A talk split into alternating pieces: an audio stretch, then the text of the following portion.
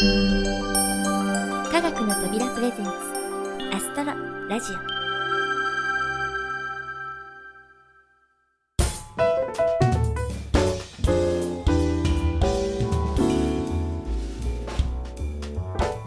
新年明けましておめでとうございます。土屋ゆ子です。さて新しい年がやってきました。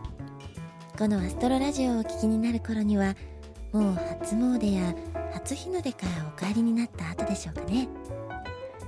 お餅やおせち料理はもう食べられましたか？もしかしたらもう年賀状をご覧になった後かもしれませんね。こういったお正月ならではの行事や習慣もやる人が年々少なくなっているような気がします。羽根つきやたこ揚げをやっている子どもたちも都内ではほとんど見かけないみたいですし晴れ着を着ている人も初詣ぐらいでしか見かけません。ライフスタイルの変化で伝統的な行事が廃れていくのは仕方ありませんがやはり門松や松飾りでおめかしをした街で晴れ着の女性を見かけたりすると日本でいいなぁとしみじみ思います。確かに年賀状を書いたり飾り付けをしたりおせち料理を用意したりするのはちょっと面倒かもしれないですよね。でも無事に新しい年を迎えられたことに感謝するという意味でもできることだけは何とか続けていきたいなと思います。というわけで皆さん今年もよろしくお願いいたします。それでは今年最初のシークレット・オブ・ラピスをお届けしましょう。このシリーズもいよいよ折り返し点を回り佳境へ向かって進み始めます。光と翼は謎の鉱石からラピスを解放できるのか。ラピスを狙う敵とはそしてラピスは何者なのか。今回はそれらの謎に大きく近づく出来事が。それではお聴きください。どうぞ。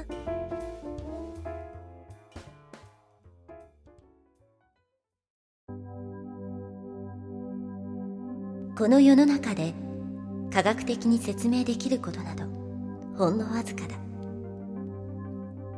ましてや地球の外のことなど我々人類は無知に等しい。要するに宇宙は科学の及ばない謎に満ちている。ということだ。そしてその謎と向き合うのが我々国立特務天文台である。さあ今日も楽しい謎解きを始めよう。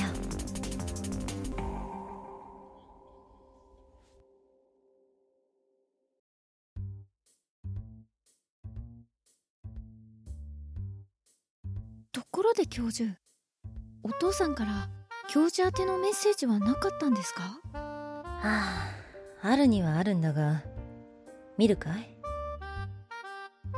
え何ですか？これクリスマス。H これだけ？はあこれだけだ。嘘。上がりなりにも女性へのクリスマスカードなのに。イニシャルだけなんていくらなんでもおかしいですよ。曲がりなりにも？失礼しました。でもイニシャルだけじゃ教授宛てかどうかすらもわからないじゃないですか。しかし特務天文台で黒岩教授がメッセージを送る相手でイニシャルが H となると私しかいないんだよ。うーん何か訳があるのかな？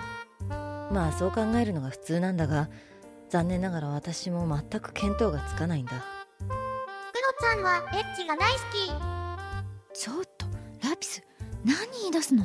だってクロちゃんよく言ってたよ。エッチエッチってもうやめてよラピス。ちょっと待て。ラピスどういうことだい？エッチは物事の根源すべてのルーツ。最もシンプルで最も美しいんだって。やだもう。物事の根源。最もシンプル。そうか。わかったぞ。お手柄だラピス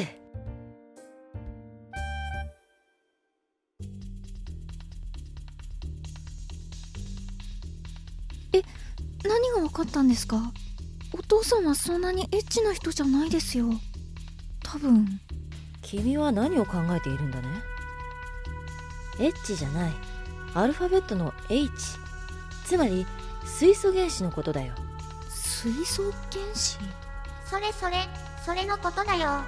水素原子がどうかしたんですか？水素原子。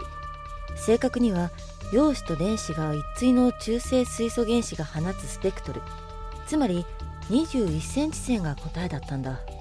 すみません。さっぱりわかりません。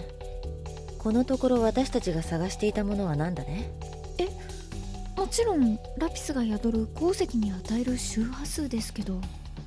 21センチメートルというのは波長のことだよ。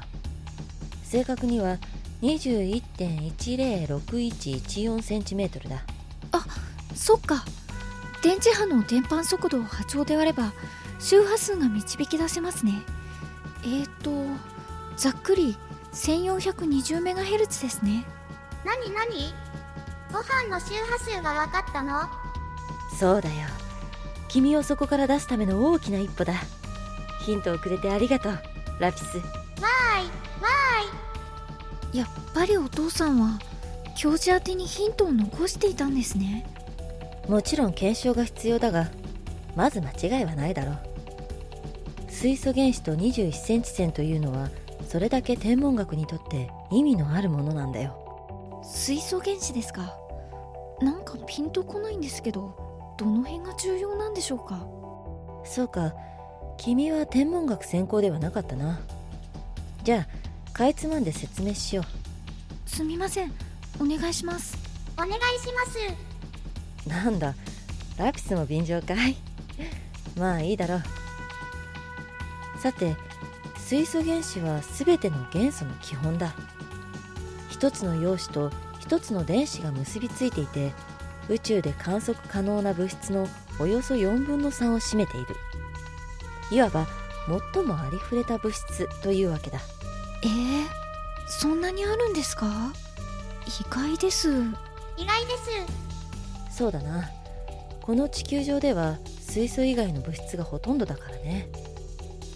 でも宇宙空間ではありふれていてどこでも水素原子の発する電磁波つまり21センチ線を観測できる。これが重要なんだ。ドップラー効果というのは知っているかい？はい。救急車のサイレンが近づく時と遠ざかる時とで音が変わる。あれですよね。あれですよね。そう。あれと同じことが電磁波でも起こるのさ。近づく時は周波数が高くなり遠ざかる時は周波数が低くなる。その場所の21センチ線の周波数変異を調べることでそこがどのくらいの速度で移動しているのかがわかるんだ。銀河の回転速度などはこうして調べることができるんだよ。おおわかりやすいです。です。もうラピスはデータベースを調べればわかるんだから。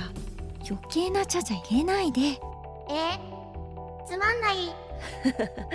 まあいいじゃないか。今回はラピスのお手柄もあってのことなんだから。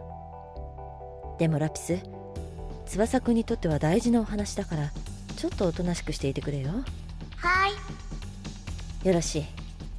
翼くんもここまではいいかい？はい。でも教授21センチ線が宇宙の観測に役立つということは分かりましたがそれだけでラピスを解放する周波数の決め手になるんでしょうか？うんそのことなんだが。いやここからは実際に実験をしてみた方がいいだろう。とにかくまずはある程度の大電力で21センチ線を送り込める装置が必要だな。しかもこの周波数は地球上で放射することが禁じられている。電波遮蔽設備も念のため強化した方が良さそうだ。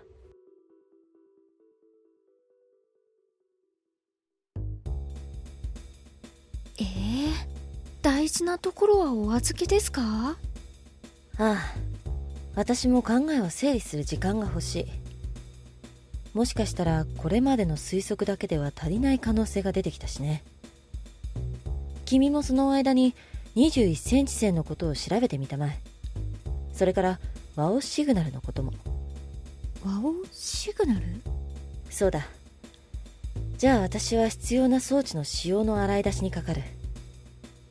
よろしく頼むよ。なんだろう。教授の顔がいつもより険しかったけど。ねえラピスなんだ？ラピス寝ちゃったの？でもいよいよ真相に近づいてきたってことなのかな？なんだか不安になってきたな。むにゃむにゃ光る翼。ありがとう。むにゃむにゃ。ラピスもしかして鉱石から解放された夢でも見てるのかな？そうだよね一番不安なのはラピスだよね。なのに私たちを信頼してこれは頑張るしかないでしょう。よし早速そのワオシグナルっていうのを調べてみよう。えー、っとえこんなことがあったんだ。もしかしたらやっぱり。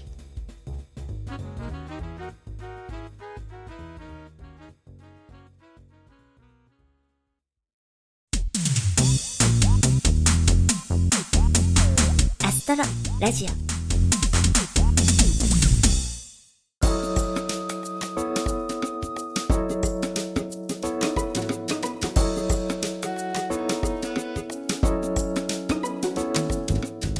はいシークレット・オブ・ラピスいかがでしたか？黒岩教授から託されたメッセージ。